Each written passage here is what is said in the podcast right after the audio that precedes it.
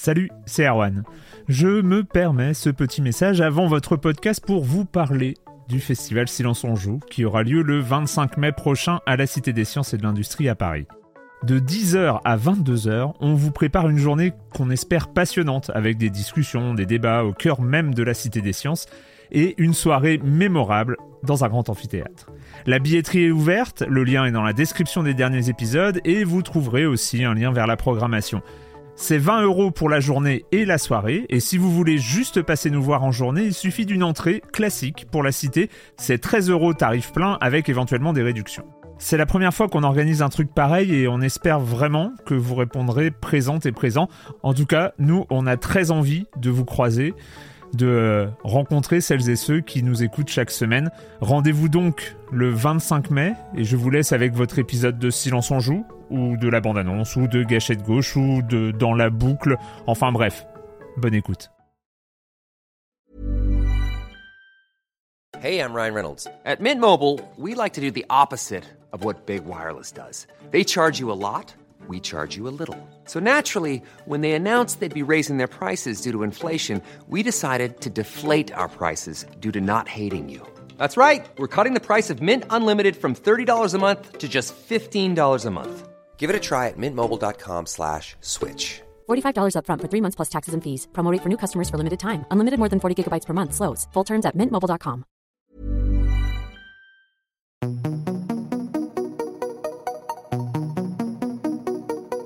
Et je suis arrivée voir David Cage avec mon book de, de scénario de jeu de rôle grandeur nature que j'avais écrit.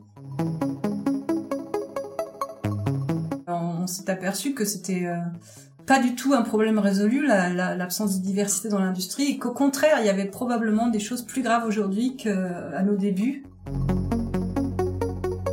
Nous, on est persuadés que c'est une femme qui va créer le prochain Minecraft, et on aura peut-être la chance d'arriver à voir qu'elle a Minecraft entre ses mains parce qu'on va regarder à ses projets différemment parce qu'on est une équipe différente des autres.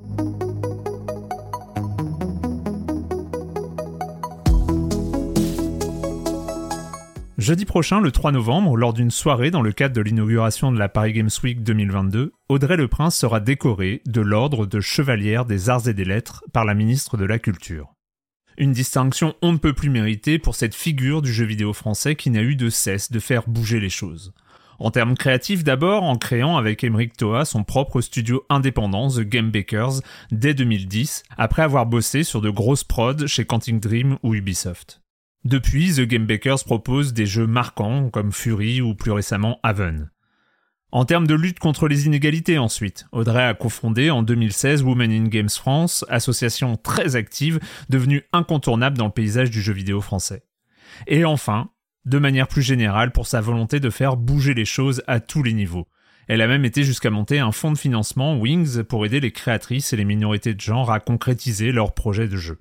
Très logiquement, du coup, Audrey Le Prince était tout en haut de la liste des personnalités que je voulais interviewer dans le cadre de cette 16e saison de Silence en Joue. Et c'est bien avant l'annonce de la décoration à venir que j'ai eu la chance de pouvoir discuter avec elle de son parcours et de ses combats. On va donc écouter ça sans plus tarder. Silence en joue, Erwan Cario, bonjour.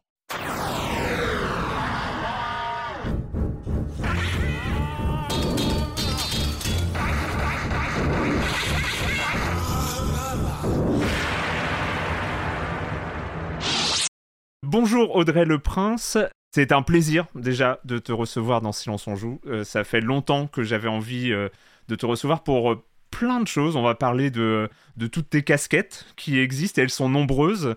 Et en fait, j'ai l'impression que pour chacune de tes casquettes, il faudrait un entretien dans Silence on joue pour en parler en profondeur.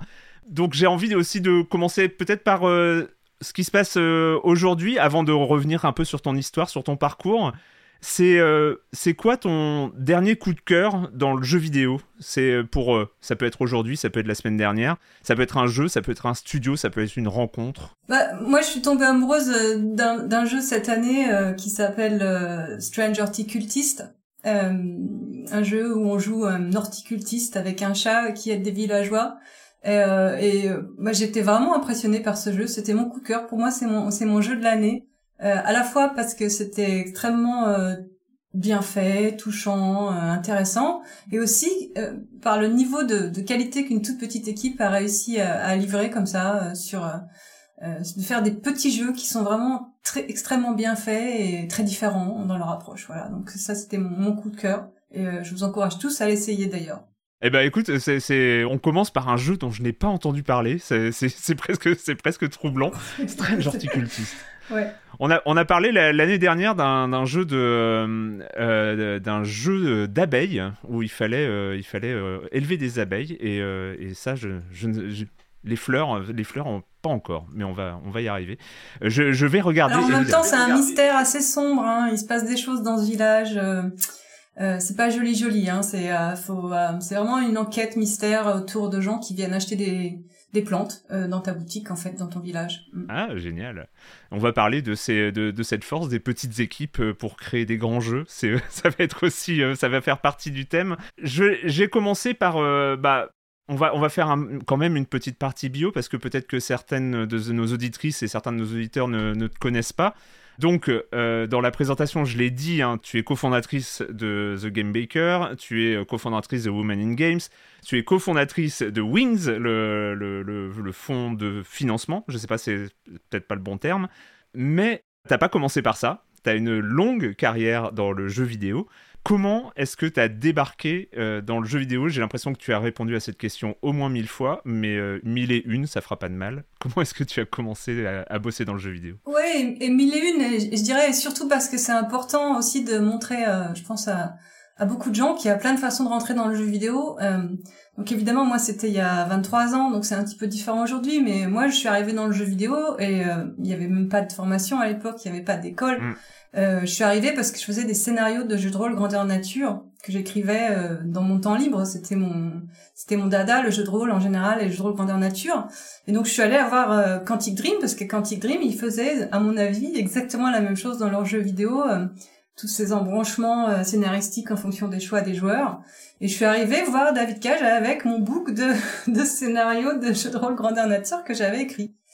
Et euh, évidemment, euh, j'avais aussi rencontré des gens du jeu vidéo qui m'ont fait l'introduction. Bien sûr, ça s'est pas passé comme ça, j'ai pas tapé à la porte, mais euh, ça m'a ça m'a donné mon, mon, premier job dans l'industrie avec avec Quantic Dream. T'avais t'avais bossé un petit peu dans le numérique avant, si si je ne m'abuse, t'avais bossé sur même c'est des choses qui peut-être parlent plus beaucoup aux gens aujourd'hui, mais t'avais bossé dans le CD-ROM, dans le multimédia, on appelait ça le multimédia à l'époque. Hein. Ouais.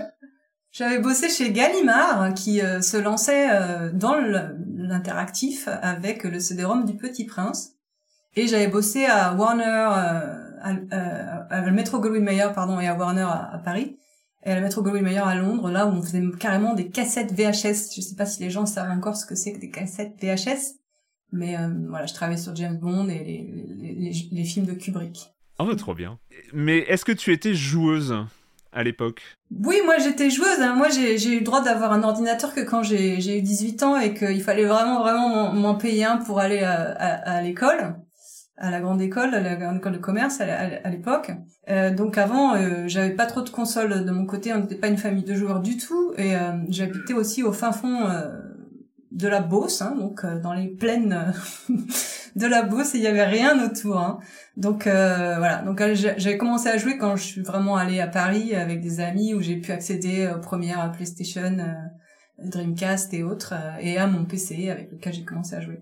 Mais quand je suis allée chez Quantic, c'était c'était que j'avais joué à quelques jeux, mais surtout hmm. je voyais vraiment le le potentiel de raconter ces histoires vraiment interactives. Euh, à travers le jeu vidéo. C'est vraiment, euh, c'est vraiment la narration qui t'a, qui t'a fait plonger dans le jeu vidéo en fait. Cette, euh, cette capacité euh, de donner aux joueurs le choix de, de parcourir une histoire comme ils le veulent. C'est ça, c'est ça, de à la fois le choix et l'implication. Je sais pas si ceux qui ont fait du jeu de rôle et du jeu de rôle grandeur nature le savent mieux que personne, je crois, quand on vit une aventure et qu'on est vraiment dans le personnage, à, à quel point ça décuple les émotions qu'on ressent, les sensations, la surprise, la peur. Et euh, pour moi, c'est ça la richesse du jeu vidéo, et c'est pour ça que c'est une des meilleures façons de raconter les histoires, euh, de faire vivre des expériences aujourd'hui. Juste par curiosité, euh, j'ai fait, alors j'ai participé à l'écriture d'un jeu de rôle grandeur nature à la fin de mes études. Je crois que c'était en 95 ou, ou ces eaux-là. Mais mais ça s'écrit. toi, tu faisais des grands scénarios. Parce que gérer, en fait, je me suis toujours demandé gérer un scénario de grandeur nature, c'est c'est un truc assez monumental parce que euh, on, rappelle hein, le jeu de rôle grandeur nature. Alors, le jeu de rôle classique, tout le monde connaît, c'est autour d'une table. Euh, il y a un maître de jeu et euh, il y, a, six joueurs. Le jeu de rôle grandeur nature, il y a entre, il y a une centaine de joueurs qui débarquent généralement dans une forêt et ou dans un parc ou dans, une clairière et, il faut que chacune des 100 personnes qui sont présentes vivent une aventure en fait. C'est un peu ça le, le challenge. Ouais, non, c'est sûr que c'est d'une complexité incroyable et souvent ça se passe de euh, d'une certaine façon, c'est-à-dire qu'on définit un arc narratif global, une histoire globale euh, pour tous les personnages, et ensuite euh, chacun des organisateurs va vraiment s'occuper en détail d'un groupe de joueurs pour lesquels il va lui écrire des arcs narratifs plus précis, avec des rencontres avec des PNJ et potentiellement d'autres groupes de joueurs. Mais c'est vrai qu'on est obligé en fait chacun de travailler sur un nombre réduit de joueurs, sinon on arrive à des niveaux de complexité euh, incroyables. C'est presque une généalogie euh, assez, assez naturelle. Quand on part de ces scénarios complexes avec euh, des possibilités d'interactivité, parce qu'il faut aussi prendre en compte que le joueur fait n'importe quoi, que ce soit un joueur de grandeur nature ou un joueur de jeux vidéo, il, finalement le côté le joueur fait n'importe quoi, il faut aussi le prendre en compte, et donc c'est toutes ces contraintes qui, qui, qui, sont assez logiques. Et c'est pour ça aussi que ça marchait particulièrement bien, je pense, avec Quantique, c'est vraiment le DNA de Quantique, et maintenant ils sont connus pour ça, quoi c'est ceux qui poussent le plus loin euh, cette, cette notion de, de, choix, je trouve, dans, dans, dans, les jeux, en tout cas dans les AAA. Et alors chez Quantique, euh, sur quoi tu as, sur quoi tu as, c'était quoi ton travail? Ah bah, chez Quantique, donc euh, moi je suis arrivée un game designer, un peu un titre fourre-tout, donc avec une contribution à l'écriture, à du level design. J'ai fait le, ah bah je travaillais sur Omicron, hein, le premier jeu de Quantique Omicron Nomad Soul avec la bande son composée par par David Bowie qui est venu dans les bureaux et tout, c'était c'était la classe. Euh, donc j'ai fait tout du level design, euh, des quêtes, euh, la localisation. enfin c'était vraiment à l'époque, je sais pas, on était peut-être 30, même pas. Donc il y avait beaucoup de choses à faire à tous les niveaux.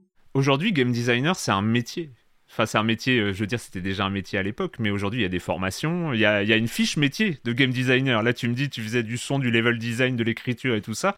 et on appelait ça game designer à l'époque. Aujourd'hui, c'est c'est un truc euh, très très précis, game designer. Tu, tu t'en, penses quoi de cette spécialisation? Non, j'en pense que c'est très bien qu'on ait des gens euh, qui ont vraiment une compréhension profonde des mécaniques euh, de, gameplay, de jeu, de la façon dont on fait progresser les joueurs, dont on les, les ça, c'est, c'est ce qui a contribué aussi à l'explosion de qualité de, de notre média euh, sur les, les 20 dernières années. Heureusement que je suis pas game designer sur les jeux qu'on fait à Game Bakers. Ça, je te garantis, parce que ce serait beaucoup moins bien que ce que fait, euh, ce que fait l'équipe. T'es resté à, à Quantique euh, jusqu'au début des années 2000 et après, bah, c'est expatriation déjà à l'époque. Ouais, j'avais cette cette idée folle de de vivre en Chine, de partir en Chine. J'étais amoureuse, passionnée de la culture chinoise. J'avais appris le chinois à l'école.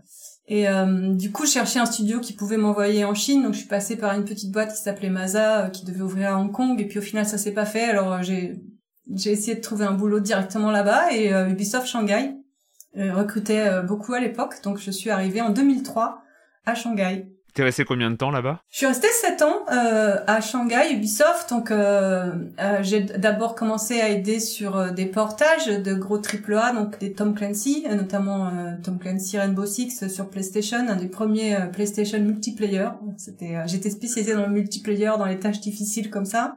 J'ai aidé sur Brothers in Arms aussi, un ou deux. Et puis après, on a fait à Shanghai la première euh, création euh, d'IP du studio. Donc on a fait un, une IP originale euh, dans la marque Tom Clancy qui s'appelait Noir, qui était un RTS que l'on pouvait jouer sur sur console.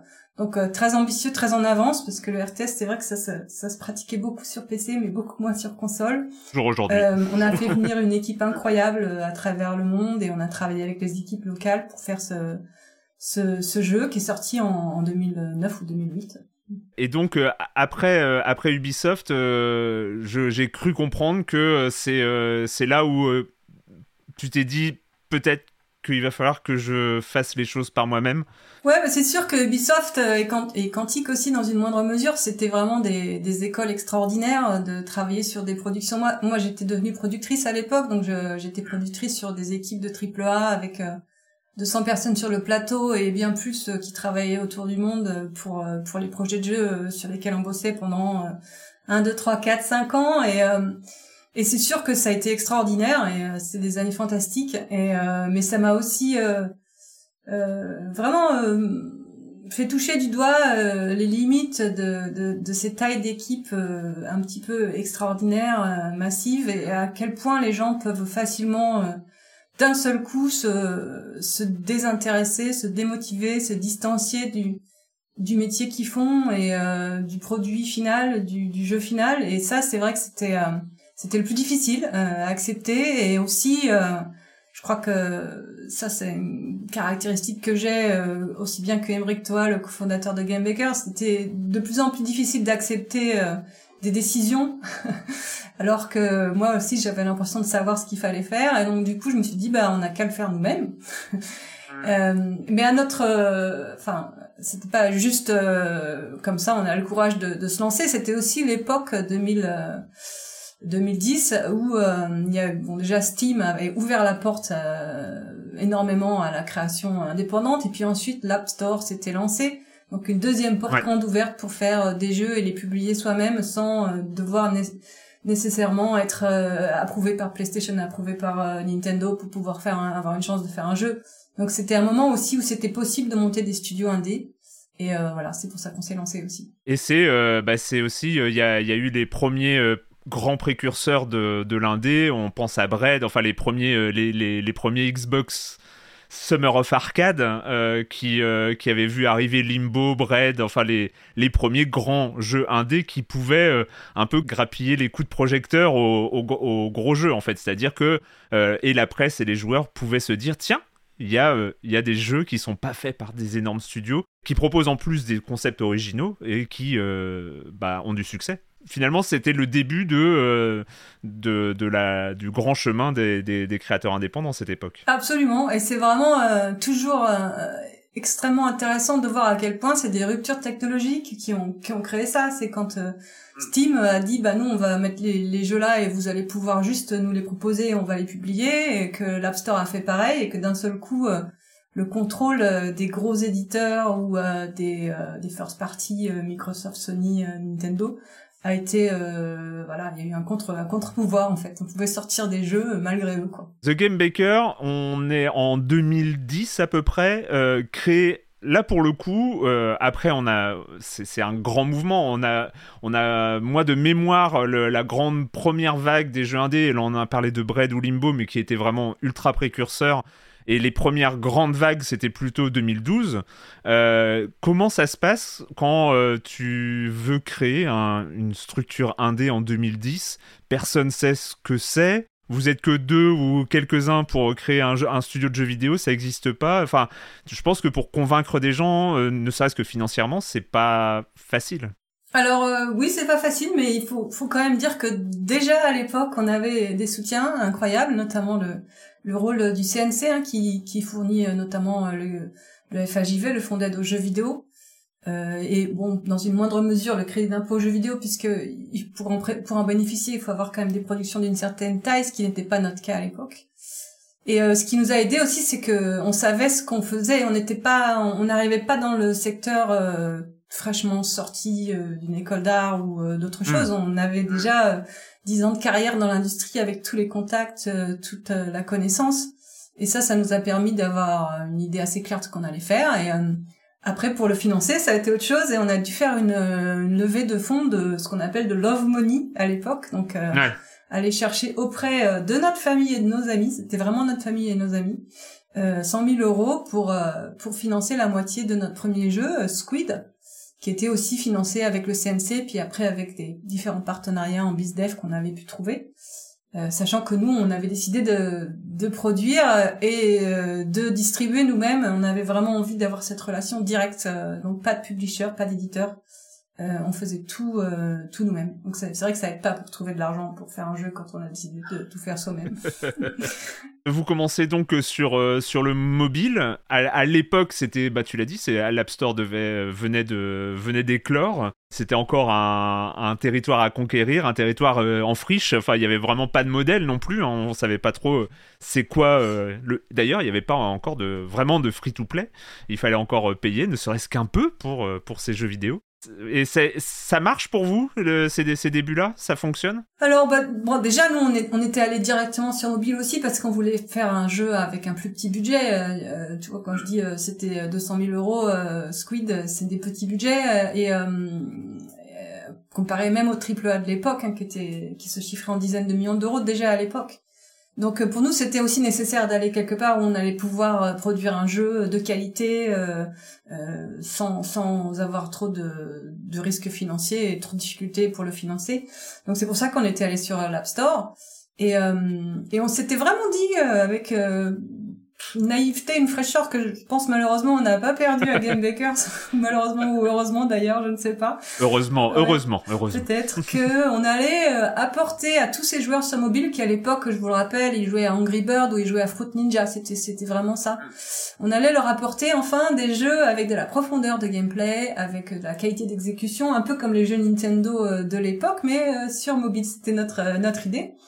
Et je pense qu'on a réussi à livrer euh, notre objectif puisque Squid a été, euh, a été un grand un grand succès critique hein, avec euh, beaucoup de top de l'App Store dans beaucoup de pays à l'époque, des très bonnes notes, des prix gagnés, etc. Sauf qu'on s'est aperçu qu'effectivement le marché n'était pas vraiment là pour ça et, et d'ailleurs de moins en moins et au fil des années le, le freemium est arrivé et a complètement bouleversé notre écosystème à tel point qu'on faisait des jeux de meilleur en meilleur, hein, que ce soit Squid's Wild West qui était encore meilleur que Squid's, qui a été encore meilleure note, qui a été dans les 10 meilleurs jeux métacritiques de l'année sur mobile, bref. Et eh ben on en vendait de moins en moins, donc donc ça ça marche ça marchouillait, on arrivait à, à voilà rentabiliser nos, nos productions, mais on voyait bien qu'on allait droit dans un mur. Et du coup, vous avez décidé de euh, vous lancer dans le jeu PC qui est pas forcément le truc le plus euh, accessible non plus, et en plus par euh, une production absolument euh, bah, qui est magistrale de fait, une fois qu'elle est finie, une fois qu'on y joue, mais les choix à l'origine de ce, de ce Fury sont assez incroyables en fait. Enfin moi j'ai encore des souvenirs douloureux bah, de mon tutoriel, si on peut appeler ça comme ça, du tutoriel de Fury, qui voilà où on se dit mais, mais enfin, mais laisse-moi laisse passer, monsieur, ce gardien de prison. Euh, mais on, en fait, on, voit, dès qu'on voit Fury, on voit, ok, il y a une idée, il y a un concept, il y a une envie, il y a, y a, quelque chose qui est là que j'ai jamais vu avant et, que, et, qui est intéressant, mais il faut quand même. Euh, enfin, il faut pas avoir peur pour, euh, pour se lancer dans un truc comme ça.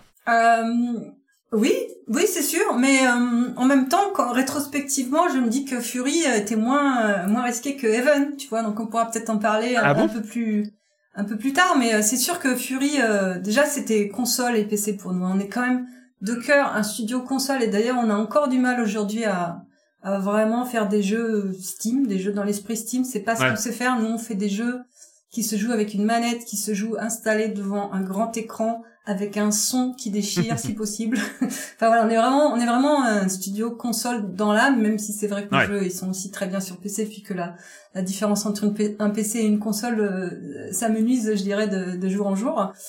Donc euh, donc on s'est on s'est on s'est lancé sur ça et ce qui était d'ailleurs notre notre cœur de l'endroit où on jouait. Nous on n'était pas des joueurs mobiles, on était des joueurs console. C'est la vérité, tout le monde dans le studio était comme ça. Et c'était très naturel. D'ailleurs, on venait de 10 ans de AAA console, le et moi.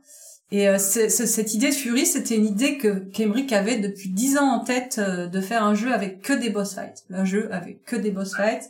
Et c'est vrai que c'était une idée géniale. Et on, il me l'a raconté. Et moi, j'ai tout de suite vu que c'était une idée géniale. Et c'est sûr qu'on a trouvé après, euh, je dirais, une bonne méthode pour la réaliser en essayant de rester à la fois par nécessité parce qu'on avait peu de moyens et à la fois par euh, décision créative forte et ça faut vraiment lui rendre tout son crédit pour ça à Emeric Toa, euh, de, de vraiment euh, se focuser uniquement sur cette expérience euh, de jeu de boss fight et d'aller chercher tout ce qui allait pouvoir euh, la renforcer, que ce soit le character design de fou de Takeshi Okazaki qui avait fait Afro Samurai, que ce soit la musique électro composée par des gens qu'on adorait et composée pour le jeu avec chaque boss pensé individuellement pour construire ses phases de tension et puis après de de défoulement, euh, que ce soit euh, le scénario avec euh, toutes ces raisons de se battre et les moments de surprise qu'il y a dans le jeu aussi. voilà, donc après on a tout tout construit. On a eu la chance que ça que ça voilà que ça colle ensemble et que ça fasse cette, mm. cette belle expérience qui est, qui est Fury. Quoi. Et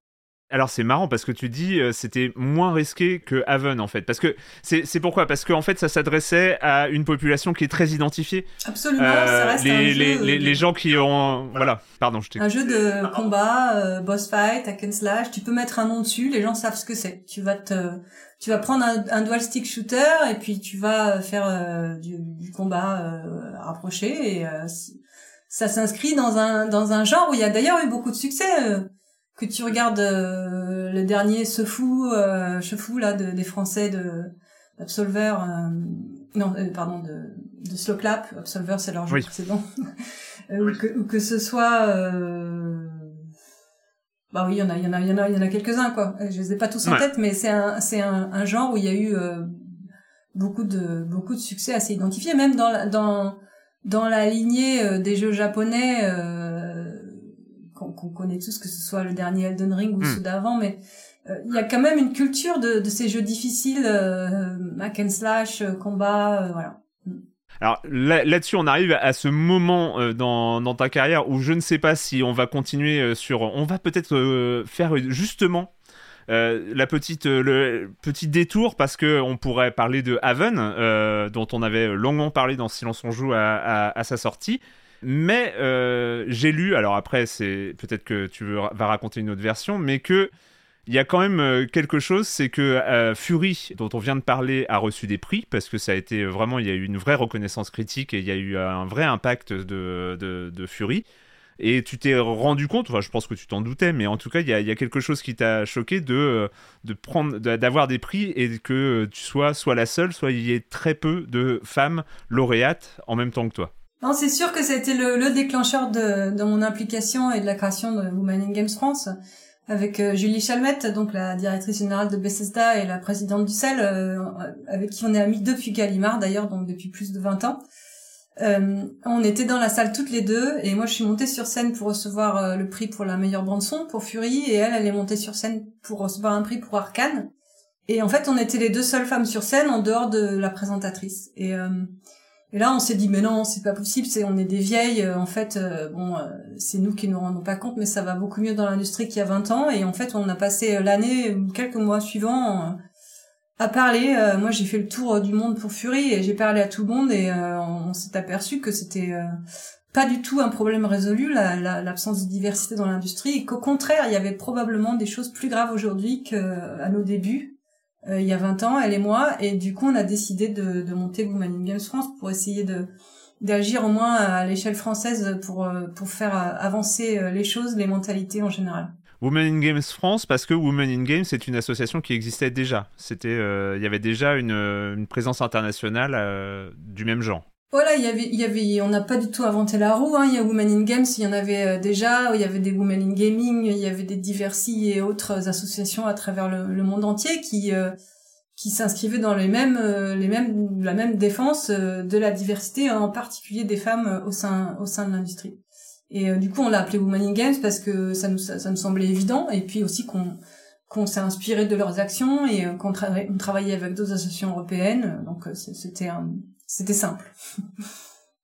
2016, euh, il y a effectivement euh, peu de femmes euh, lauréates à des, à des postes clés. Enfin, parce que c'est ça aussi, c'est pour monter sur scène et récupérer un prix, il faut être à un poste clé dans un studio. Ça veut pas dire qu'il n'y a pas de femmes dans les studios, mais en tout cas, il n'y a pas de femmes qui montent sur scène récupérer le prix sur un jeu.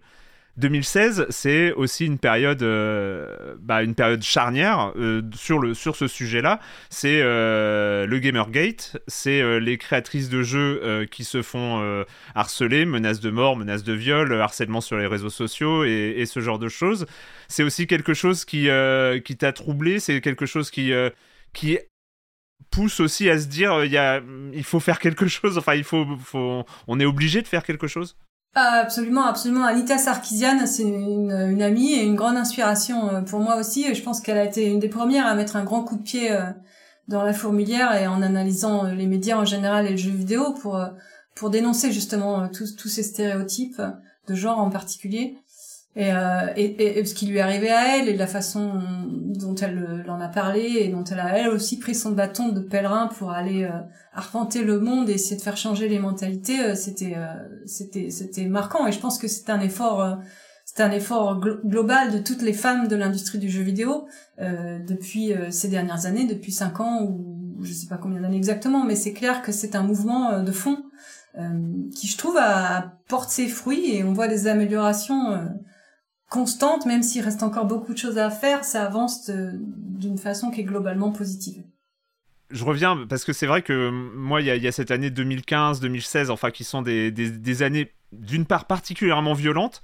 Je trouve aussi qu'il y avait quelque chose dans cette violence, dans euh, que ce soit ce que tu as raconté sur cette absence de femmes, euh, c'est de se dire merde, on est en 2016 à l'époque, euh, on n'est pas, euh, on n'est pas en 1954, on n'est pas, enfin, on, est censé avoir euh, un peu progressé. Et, je pense que y avait, il y avait vraiment un truc assez violent, surtout dans le milieu du jeu vidéo, de, de regarder avec, de regarder de manière objective et les productions il fallait voir les productions et, la présence de femmes en, tant que personnage principal, les représentations dans les jeux vidéo, et en termes de, de, création et aussi euh, déjà en termes de euh, sur les joueuses. Enfin ça c'est pas c'est pas récent sur les joueuses hein, le, fait de le, gatekeeping sur sur les joueuses le fait d'empêcher les joueuses de participer au, discours autour du jeu vidéo et tout ça. Euh, mais j'ai l'impression que voilà il y a eu ce il y a eu en 2015-2016 que ce soit avec la création de Women in Games que ce soit avec les conséquences du Gamergate et tout ça il y a eu comme ça un un basculement qui était qui s'est fait dans la violence quand même notamment mais qui euh, qui, qui s'est dit bah il faut il faut faire euh, avancer les choses plus vite en fait. J'ai l'impression qu'il y, y, a ce côté là aussi chez Women in Game c'est ok ça va avancer mais il y a euh, il faut avancer plus vite. Il faut aller plus vite. C'est clair que Women in Games, on l'a, on l'a construite pour qu'elle soit vraiment dans l'action. C'est-à-dire qu'on n'était pas là pour faire des discours, on était là pour, pour aller travailler avec les gens, pour changer les mentalités, pour équiper les femmes, pour se défendre, pour équiper les femmes pour euh, pour mieux négocier leur salaire, aller pitcher, euh, pour leur donner des financements, pour monter des équipes e-sport.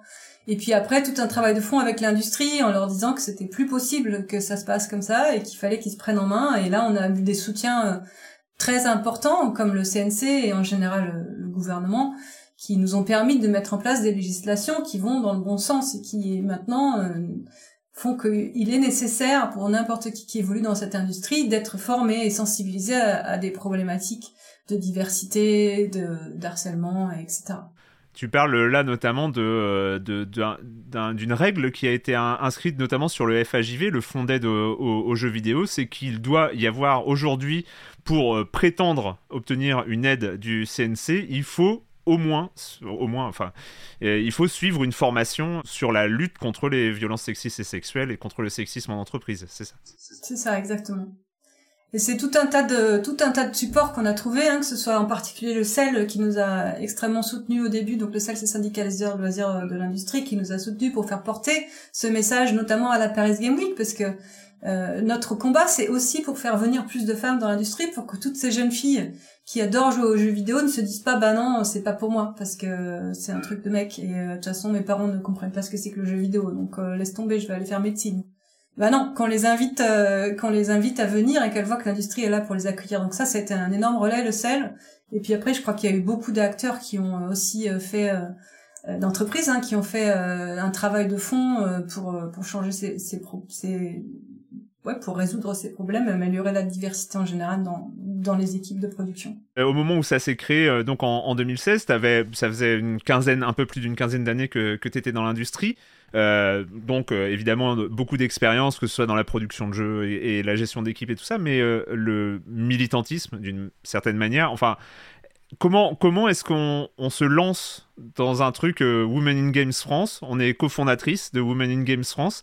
Il faut faire un bilan, il faut récupérer des chiffres, faut, enfin, ça a l'air, euh, enfin, tu débarques comme ça avec une volonté, une vraie, euh, une vraie volonté de, faire changer et d'accélérer les choses. Mais en même temps, il y a un moment où tu, tu es en bas de la montagne et tu regardes le sommet et tu fais waouh, il y a des, il va falloir marcher quand même. C'est sûr, mais le truc que j'ai appris avec le militantisme, c'est qu'on n'a jamais fini en fait. On est toujours en train d'apprendre, on est toujours en train d'apprendre et de découvrir de nouveaux points de vue. Et je pense que c'est aussi euh, un état d'esprit, hein, le militantisme, de constamment chercher à s'améliorer et à améliorer le monde autour de soi. Euh, et du coup, on a toujours. Euh, j'aurais pu être paralysée par le fait que j'y connaissais hmm. rien, que j'avais, j'étais pas, je savais même pas que j'étais féministe quand j'étais plus jeune.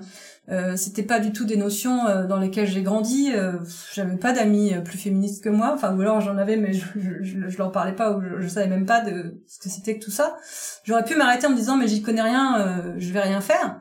Ce qui était très tentant d'ailleurs, parce que j'aurais aimé qu'il y ait des femmes plus jeunes qui s'emparent du sujet et qui le, qui le poussent.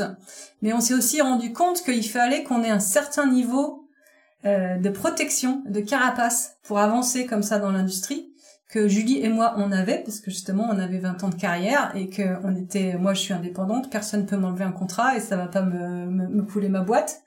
Euh, elle aussi elle a elle a suffisamment de, de confiance et que du coup c'est nous qui pouvions avancer et se prendre euh, des coups ou au moins euh, se prendre des conversations difficiles sans sans les craindre. Et euh, ça, ça nous a, je pense que c'est ça qui nous a motivé à le faire. Après, l'association, elle a grandi et il y a énormément d'énergie qui sont venues de tous les niveaux, euh, de tous les âges, de tous les niveaux d'expérience, et ça, c'est, très riche. Mais, euh, mais voilà, c'est ça qui nous a motivé. Le fait de savoir que c'était pas grave, on n'y connaissait rien, mais on allait apprendre sur le tas et faire des actions très concrètes qui nous ont aussi évité de nous perdre dans des dans des débats qui peuvent être parfois très chronophage euh, dans tout type de militantisme d'ailleurs, parce qu'il y a, il y a beaucoup de façons euh, d'aborder euh, des, des, sujets. Comment ça se met en place une asso comme Women in Game France? Parce que c'est la, la, mission, elle est, en tout cas, elle se résume assez vite. C'est promouvoir la place des femmes dans le jeu vidéo, faire en sorte qu'il y ait plus de, de, jeunes filles, de jeunes femmes qui, qui se lancent dans la carrière, faire en sorte qu'il euh, y ait peut-être moins d'inégalités, euh, les, les, aussi aborder le problème des violences sexistes et sexuelles, on, va en reparler aussi, mais euh, il y a un cahier des charges qui semble assez, assez massif. comment est-ce que on monte ça, cette, cette aventure-là? Bah, malheureusement, l'associatif, c'est vraiment, je crois, le plus difficile hein, pour avoir géré des entreprises et des associations. Maintenant, je, et des, des, équipes projets, je peux vous dire que l'associatif, c'est le plus dur parce que ce sont des gens qui ont déjà un métier, une vie de famille, des loisirs, et qui vont, en plus de ça, sur leur temps libre, la nuit, le week-end, donner leur temps de travail en étant non rémunérés et en, en, étant juste motivés par, par la cause. Donc ça fait que c'est le plus difficile de gérer les associations, c'est ce qui va le moins vite. C'est des espèces de ventre mou euh, très fragiles. Et euh, je pense que ce qui nous a donné l'avantage, c'est qu'on avait une petite équipe euh, qui faisait tout qui faisait tout elle-même. Et bim bim bim il y avait pas euh, voilà on bah il faut faire un site web on le fait. Bah il faut faire une action bah on le fait. Et voilà. Et c'est ça qui d'un seul coup on est arrivé et on a posé une dizaine d'actions clés et qui, qui ont fait qu'on était tout de suite euh, soutenus euh, les gens ont vu que c'était utile et que ça servait à quelque chose on a eu à la fois beaucoup de bénévoles on a plus de 2500 ou 3000 membres maintenant et aussi des, des acteurs importants qui nous ont soutenus avec des financements que ce soit les membres du CEL que ce soit des entreprises euh, privés, Ubisoft, etc., qui ont euh, participé pour qu'on puisse justement commencer à rémunérer un peu euh, des membres, à, payer des, des, présences sur des salons, à faire à faire intervenir des experts, voilà. Donc ça, ça nous a permis d'avancer. Mais en gros, il faut juste faut juste abattre tout le travail qu'il y a à faire pour que ça avance. Et une fois que c'est lancé, ça va ça va un peu mieux forcément, quand tu euh, lances un truc euh, comme Women in Games, tu, nous as parlé un peu du, déclic qu'il y a eu courant 2016 avec, euh, avec le fait de se sentir un peu seul au, féminin sur des, sur des scènes, etc. Mais on sait aussi voilà, que tu avais quelques années de carrière derrière toi. En tant que femme dans le jeu vidéo, toi, est-ce qu'il y a c'est aussi euh, issu d'une propre expérience personnelle, de, d'un vécu euh, au sein des studios? Forcément, je suis obligé de, parler d'Ubisoft Shanghai où tu as passé 7 ans. On a, il y a des noms hein, qui sont sortis euh, différentes affaires de responsables, notamment à Ubisoft Shanghai et, ailleurs, qui, qui, sont sortis. Est-ce que c'est quelque chose que toi, tu as, vécu cette situation-là euh, moi, j'ai pas vécu d'affrontement ou de conflit euh, fort comme malheureusement certains d'entre nous ont pu le vivre. Mais, euh, mais, mais je crois que comme toutes les femmes euh, de l'industrie et potentiellement toutes les femmes de notre génération, on a juste appris à se comporter différemment, ce qui est extrêmement insidieux en fait. Et je remarque de plus en plus en comparant notre façon d'être par rapport à des collègues masculins, euh, il y a des traits qu'on retrouve chez beaucoup de femmes euh, qui se disent oh là là, moi j'ai pas le niveau pour ce poste, euh, tu rigoles, ça peut pas être moi, alors qu'un collègue va dire mais oui, bien sûr, je peux y aller, que ce soit autour simplement d'une prise de parole autour d'une table, le niveau d'attention qui est donné à chaque interlocuteur, ou euh, quand on rentre dans une pièce, et ça je l'expérimente encore aujourd'hui, euh, quand je rentre dans une pièce avec des collègues masculins, c'est pas forcément à moi qu'on va dire bonjour en premier. et on peut plus dire que c'est parce que je suis la petite jeune, parce que c'est même plus vrai.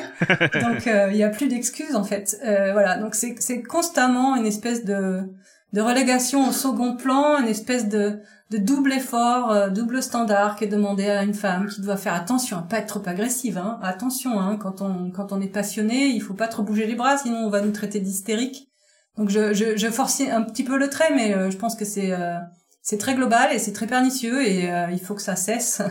c'est important que chacun puisse donner l'essentiel, tout son potentiel, sans devoir constamment se, se contrôler, se vérifier et craindre de, de ne pas être entendu ou contraire d'être réduit au silence. Sur la période depuis 2016, depuis on va dire 2018, euh, si on prend les premières euh, grosses affaires, euh, et puis plus récemment aussi, il y a eu quand même, que ce soit autour du crunch ou que ce soit autour des violences sexistes et sexuelles, que ce soit chez des studios comme Rockstar, Ubisoft ou ou euh, d'autres, euh, il y a eu comme ça beaucoup d'affaires sur les conditions de, travail, euh, de scandales. Encore aujourd'hui, je crois qu'il y, a quelque chose qui est sorti hier ou avant-hier, des nouveaux, des nouveaux sujets autour de Activision Blizzard.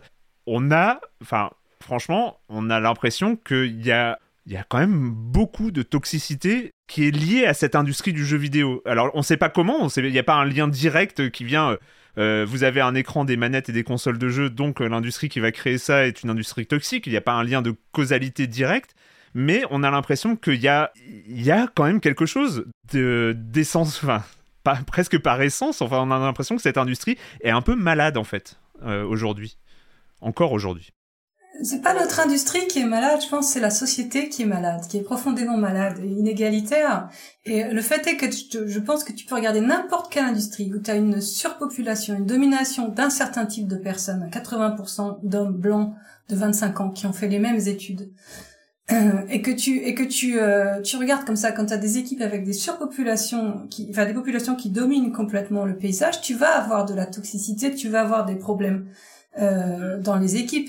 Ça, c'est prouvé maintenant, et je crois que c'est vraiment le cas du jeu vidéo. C'est ça le, problème du jeu vidéo, c'est que c'est, c'est, c'est le, ce sont des équipes d'hommes blancs, jeunes, qui, ou plus ou moins jeunes d'ailleurs, qui, euh, qui sont essentiels, qui les composent essentiellement à, hauteur de 75%.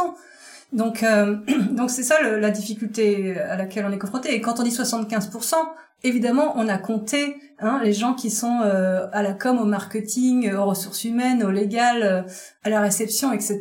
Et pas forcément, bien sûr, les gens qui sont les décideurs et les managers. Parce que là, si on monte un petit peu dans les niveaux de l'entreprise, on va vite voir que ça passe très clairement en dessous de la barre des, des 10% ou des 5%. Euh, on peut parler des, des, entrepreneuses en France.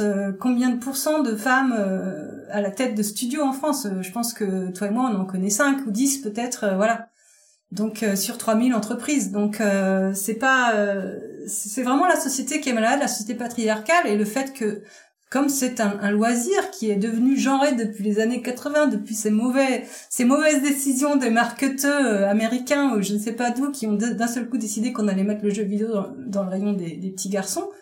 Euh, ça a ça a fait un effet boule de neige et on est encore en train de s'en remettre euh, et euh, tant qu'on n'aura pas de la diversité dans les équipes créatives et des femmes Hmm. dans les équipes créatives qui font changer euh, les contenus qui font changer la perception la représentation des femmes et, et en général euh, le fonctionnement des équipes ça ça va ça va nous coller à la peau. Mais c'est c'est quand même de mieux en mieux. On était à 15% quand j'ai commencé Women in Games euh, là, je crois qu'on est à 25%, 27%, euh, ça dépend un petit peu des statistiques. Ah ouais, on est. euh, oui, c'est c'est statistiquement euh, assez assez impressionnant quand même euh, cette, Ouais. cette progression. Après, euh, ouais, Ça veut dire. ça, ça progresse. hein. Je sais pas si ça progresse vraiment aussi vite que ça, mais ça progresse. Ça, c'est ça, c'est vraiment important. Et je crois que c'est c'est un c'est un effet de génération. Je pense que c'est évident. Je vois les enfants d'aujourd'hui, les petites filles jouent autant que les petits garçons, jusqu'à ce que évidemment euh, la, la- la société les happe et leur euh, leur tape sur les mains en leur disant va plutôt euh, va plutôt euh, je sais pas d'ailleurs euh, faire quoi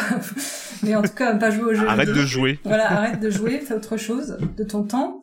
Euh, mais ouais, donc euh, je pense que c'est aussi un problème de génération. La- les générations qui viennent, euh, c'est quand même beaucoup plus équilibré. Euh, la, culture jeux vidéo est vraiment imprégnée chez les jeunes filles et les petites filles euh, autant que chez les, les petits garçons.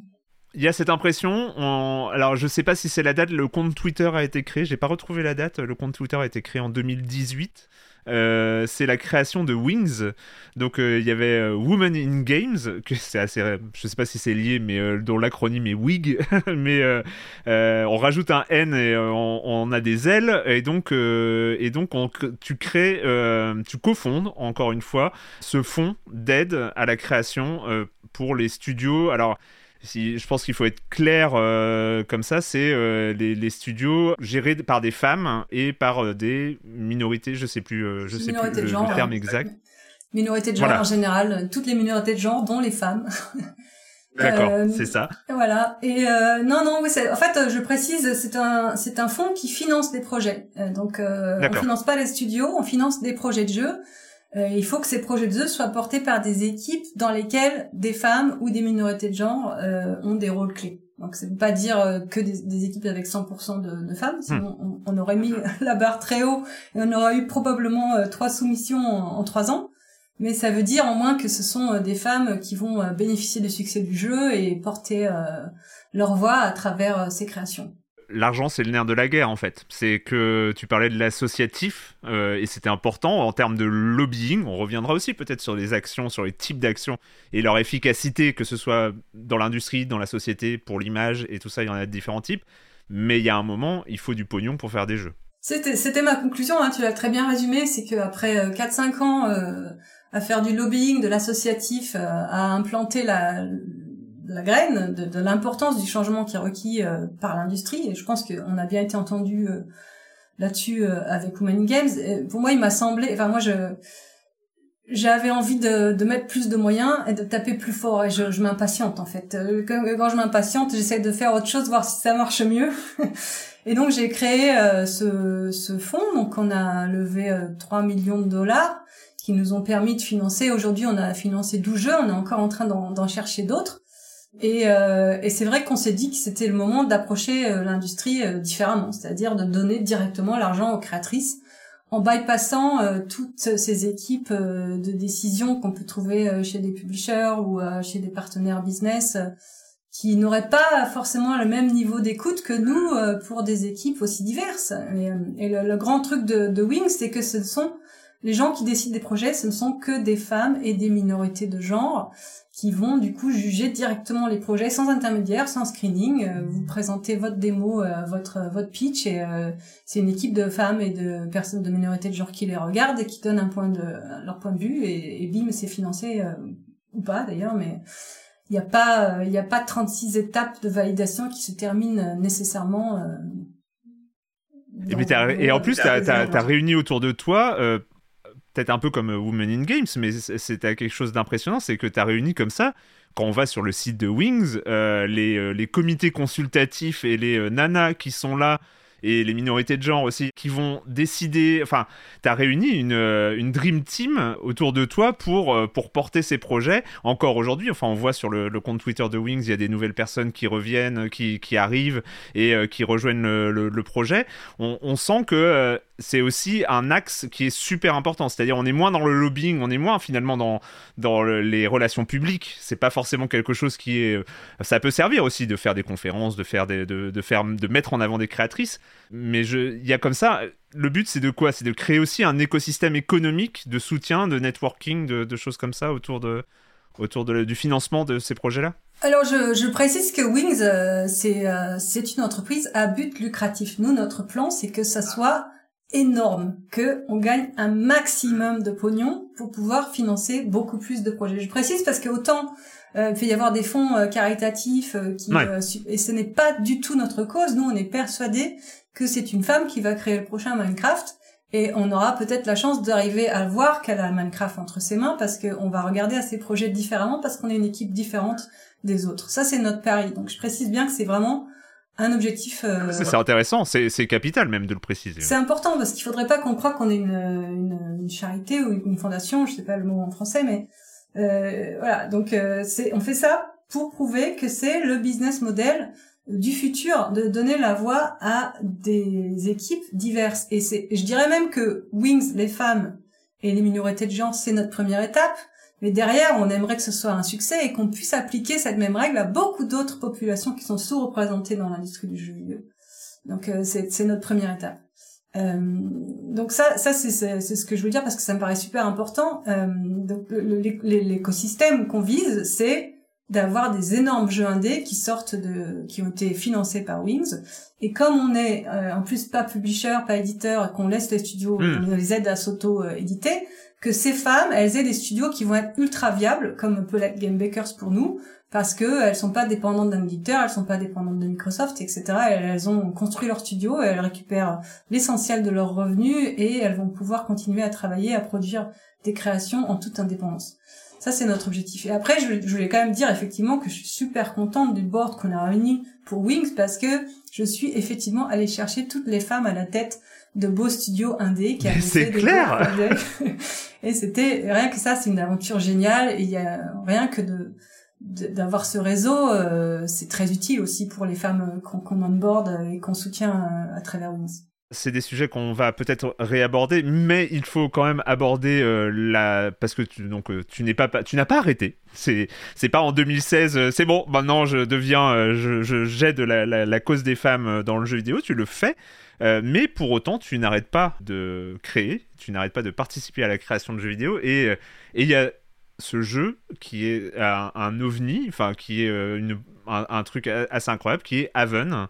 C'est ça vient d'où cette idée? Euh, J'ai vraiment envie qu'on reparle de ce que tu as dit, que c'était un pari peut-être plus risqué que, Fury, euh, qui était, euh, qui bah, alors que Fury, on a l'impression qu'il y a, a une, grosse marche d'escalier à franchir pour rentrer dans le jeu, alors que Haven c'est tout doux, c'est soft, on lance le jeu, on est pris j'allais dire on est pris par la main parce que ça va bien avec le jeu, mais, mais on, est dans un cocon en fait dans, dans Haven.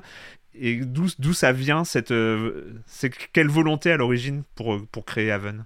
Bah déjà tu, l'as bien expliqué mais c'est vrai que nous on a la volonté euh, du contre-pied de la surprise à Gamebaker c'est-à-dire que évidemment tout le monde voulait qu'on fasse Fury 2 mais non on n'a pas fait Fury 2 et à la fois parce que on pense que déjà la logique des des jeux à IP avec des suites et un studio qui devient du coup à se répéter pendant 5 ans, c'est 10 ans ou 20 ans, c'est pas notre notre truc.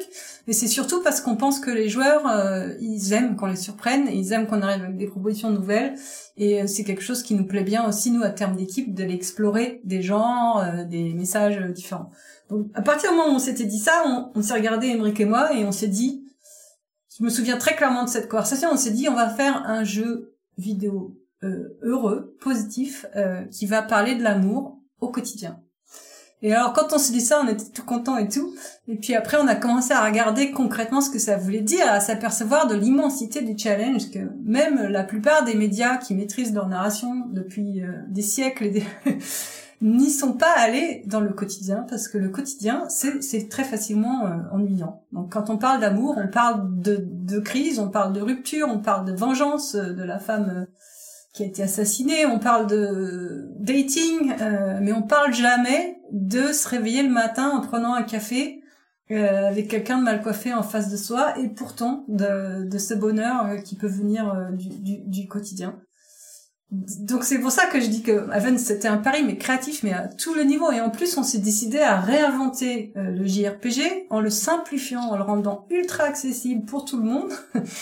Et, du coup ça aussi ça a été toute une aventure parce que hum, qu'est-ce qui nous a fait penser que les gens avaient envie de faire des JRPG simples avec des histoires d'amour euh, heureuses et eh ben c'était un, vrai un double pari créatif en fait vous avez cette discussion, euh, vous vous dites c'est une bonne idée, sauf que les bonnes idées, on sait ce que c'est, c'est des bonnes idées, ça reste des bonnes idées euh, tant que tant qu'on décide pas de se dire c'est une bonne idée et en plus on va la faire fonctionner.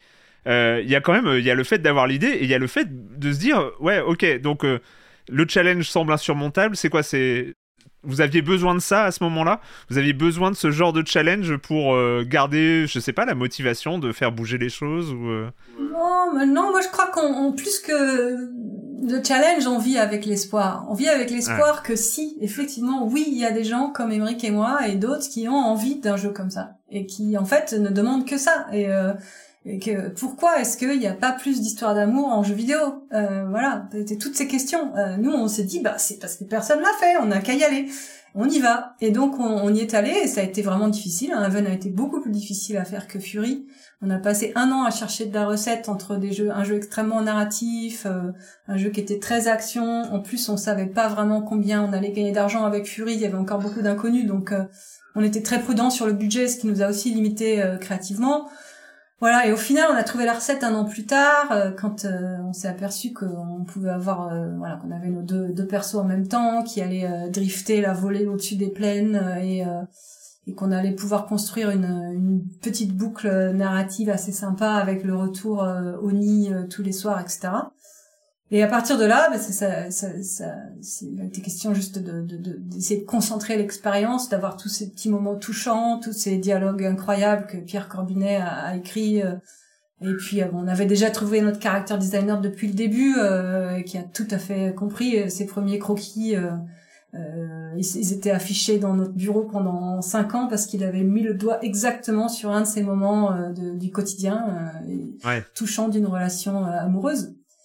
Voilà, donc après il a juste fallu le, finir, le concentrer et presser le presser le, le pour qu'il en reste que le, meilleur avec des, des choses extraordinaires, que ce soit l'intro et l'outro euh, fait par Takatsu euh, qui sont euh, magnifiques je pense, qui sont qui, qui, qui, complètent complètement l'expérience du jeu, la musique de Danger et tout le reste. Et comment ça se passe la réception du coup? Parce que c'est dur à faire. Est-ce que c'est du coup ce qu'on qu'on j'entends aussi dans ce que tu dis, c'est que c'est aussi dur à vendre. Oui, c'est extrêmement dur à vendre. Et alors on arrive euh, en fin 2020 avec des indicateurs de buzz très très élevés. Euh, tu sais. Euh, les wishlists, les jeux les plus attendus, on était dans tous les, les shows, etc., etc. Donc nous, en plus, on avait une idée euh, disproportionné, hein, comme toujours en fin de prod, tu penses toujours que ton jeu euh, c'est le meilleur du monde et c'est très bien et je pense que c'est d'ailleurs nécessaire pour la santé mentale des équipes de se dire qu'on a le meilleur truc du monde entre les mains.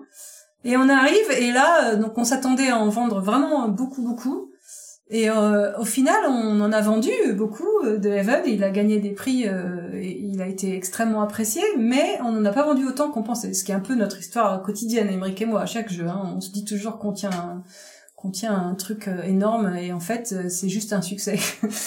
et euh, mais c'est à mon avis, je pense que quelqu'un l'avait bien résumé comme ça. Evan, c'est le jeu que tu wishlist parce que t'as envie. T'as envie de ça, t'as envie de te dire que oui, tu vas jouer un jeu avec des amoureux et que sur la, planète là, avec les, combats, ça a l'air sympa, ça a l'air pas trop stressant, je peux le jouer avec ma copine et tout.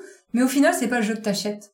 C'est ça le problème de Heaven, c'est que c'est tout le monde l'a wishlisté et au final les gens n'ont pas tous acheté euh, parce que euh, ils avaient envie d'aller sur un truc qui était moins un ovni, moins une inconnue, euh, moins voilà avec un gameplay plus prononcé s'ils aiment ce type de gameplay, s'ils aiment ce type de gameplay.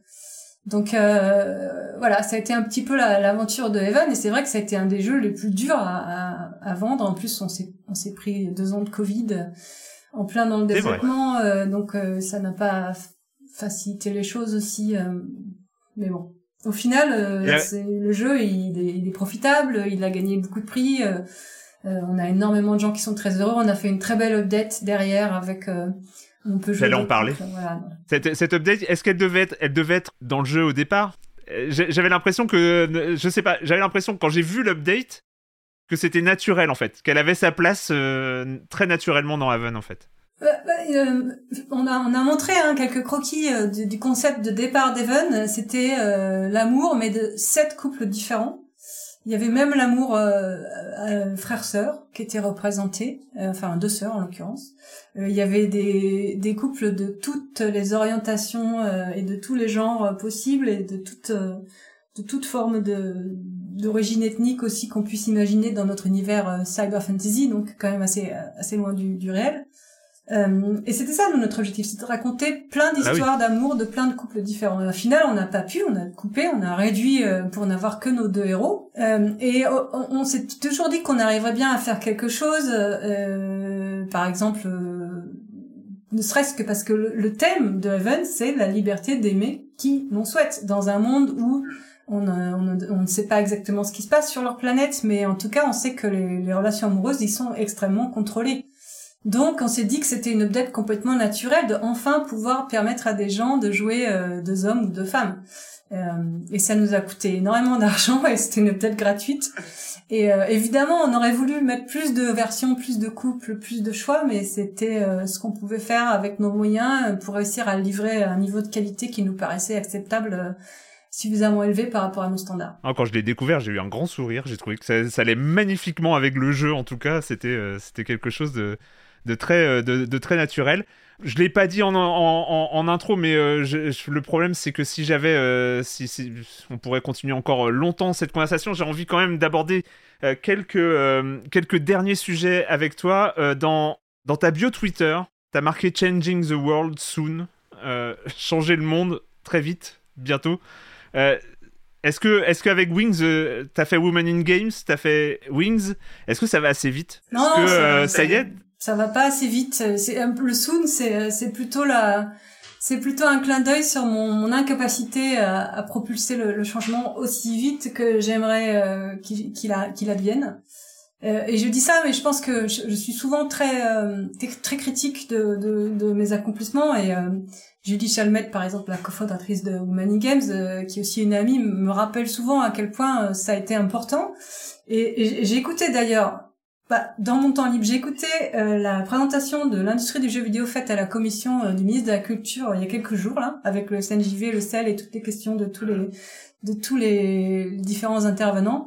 Et je me suis aperçue à quel point toutes ces questions sur la diversité, le genre, euh, avoir des, des fonctionnements d'équipe équilibrés, une bonne maturité dans la gestion des équipes, pas de crunch, etc. Tout ça, ça avait été aussi amené sur le sur le terrain par euh, Women in Games et tous nos efforts et à quel point maintenant l'industrie s'en est emparée et, et c'est très bien et c'est très nécessaire et bien sûr il y avait des gens qui étaient précurseurs qui n'avaient pas besoin d'avoir Women in Games mais il y en avait d'autres pour lesquels on a été le, le, petit coup de pied au cul qui a permis de, de, de mettre les, choses en, en, route quoi. Donc au final, euh, le monde change. Le problème, c'est qu'il ne change pas assez vite.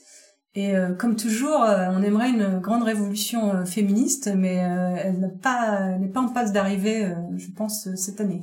Et l'année prochaine, alors euh, non, mais tout ça pour dire que euh, du coup, on a bien vu, tu, ça va pas assez vite avec Women in Games. Enfin, ça va assez vite. Enfin, je, je veux pas en plus, je veux pas donner l'impression de dire que c'est pas assez efficace. Women in Games, Women in Games, c'est sans doute une des associations les plus efficaces dans sa mission. Euh, c'est juste que bah, même même la meilleure des associations ne peut pas faire de miracle non plus. Donc voilà, je voulais pas du tout dire que Women in Games n'allait pas assez vite. C'est pas du tout mon propos.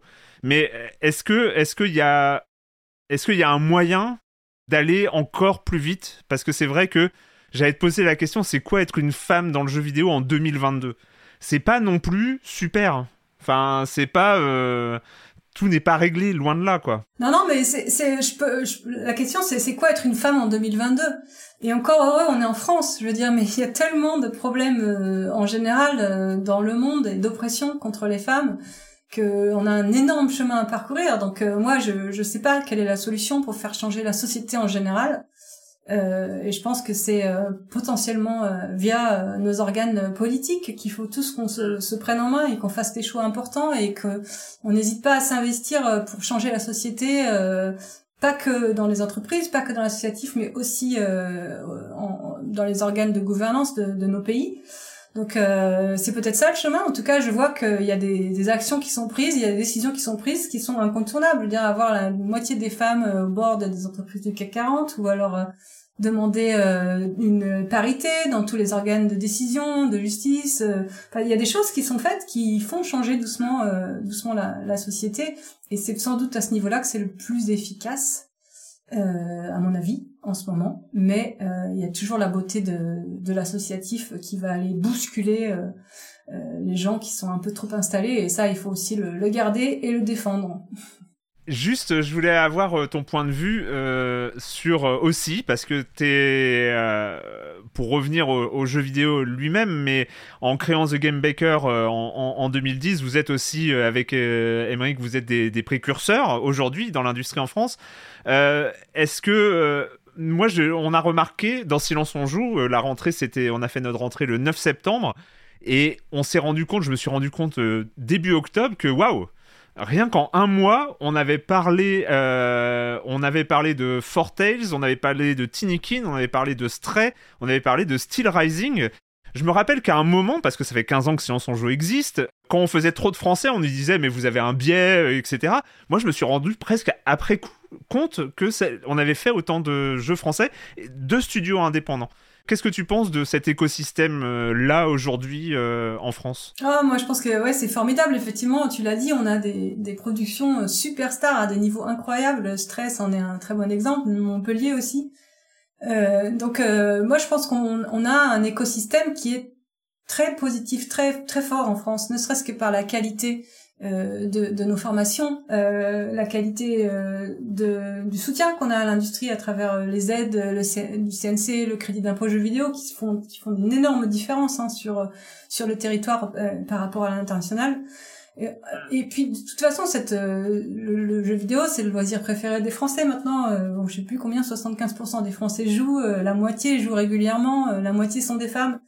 Donc c'est vraiment un changement de culture, de mentalité qui fait qu'à mon avis, cette explosion, euh, elle va, elle, va continuer.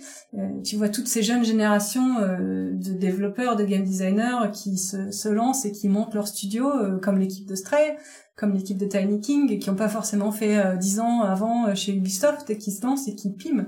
D'un seul coup, leur talent trouve les financements. Il y a une, une vraie, une vraie dynamique là du jeu indé. Et c'est à la fois extrêmement rassurant et à la fois, euh, évidemment, les effets de consolidation de l'industrie et le passage euh, au modèle d'abonnement sont des vraies, vraies sources d'inquiétude. On a vu leur impact sur la musique. Et on n'a pas envie que hmm. ça nous arrive euh, de la même façon dans le jeu vidéo. Donc, c'est un tournant. Tu parles du, tu, parles du, Game Pass euh, et de, euh, de ce nouveau euh, modèle, économique. On a l'impression, vu de l'extérieur, mais tu vas peut-être me contredire, que, en tout cas pour l'instant, pour les sommes qui sont mises en jeu pour avoir des exclus Game Pass ou des exclus Sony ou ce genre de choses, ça peut être aussi une, source de financement pour, pour la création indé.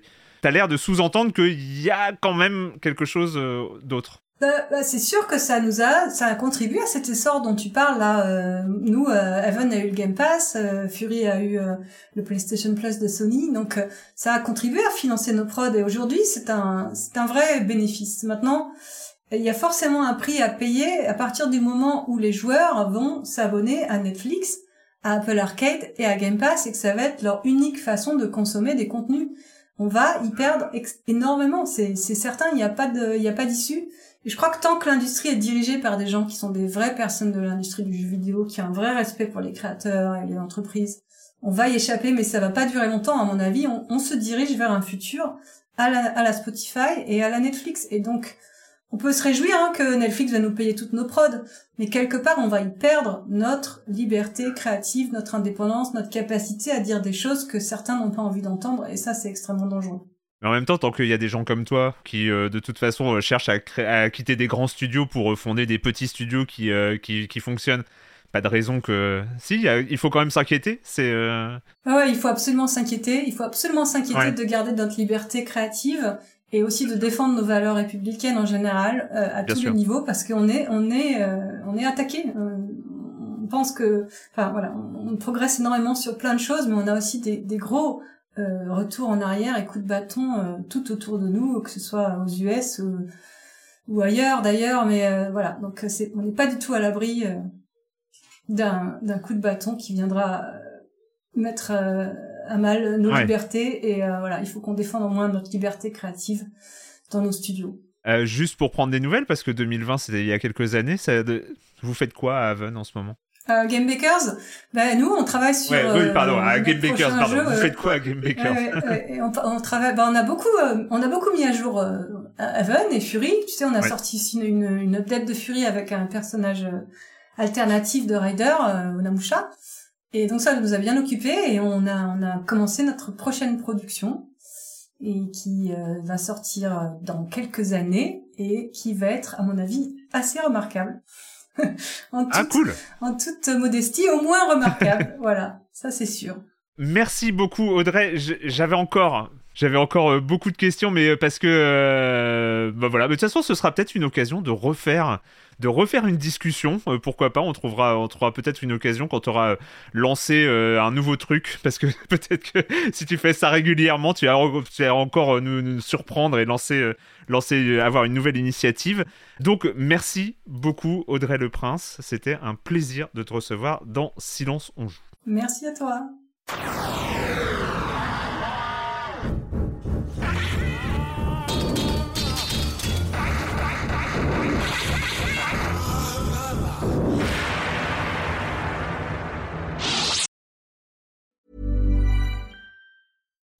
When you make decisions for your company, you look for the no-brainers. If you have a lot of mailing to do, stamps.com is the ultimate no-brainer. Use the Stamps.com mobile app to mail everything you need to keep your business running with up to 89% off USPS and UPS. Make the same no brainer decision as over 1 million other businesses with Stamps.com. Use code PROGRAM for a special offer. That's Stamps.com code PROGRAM.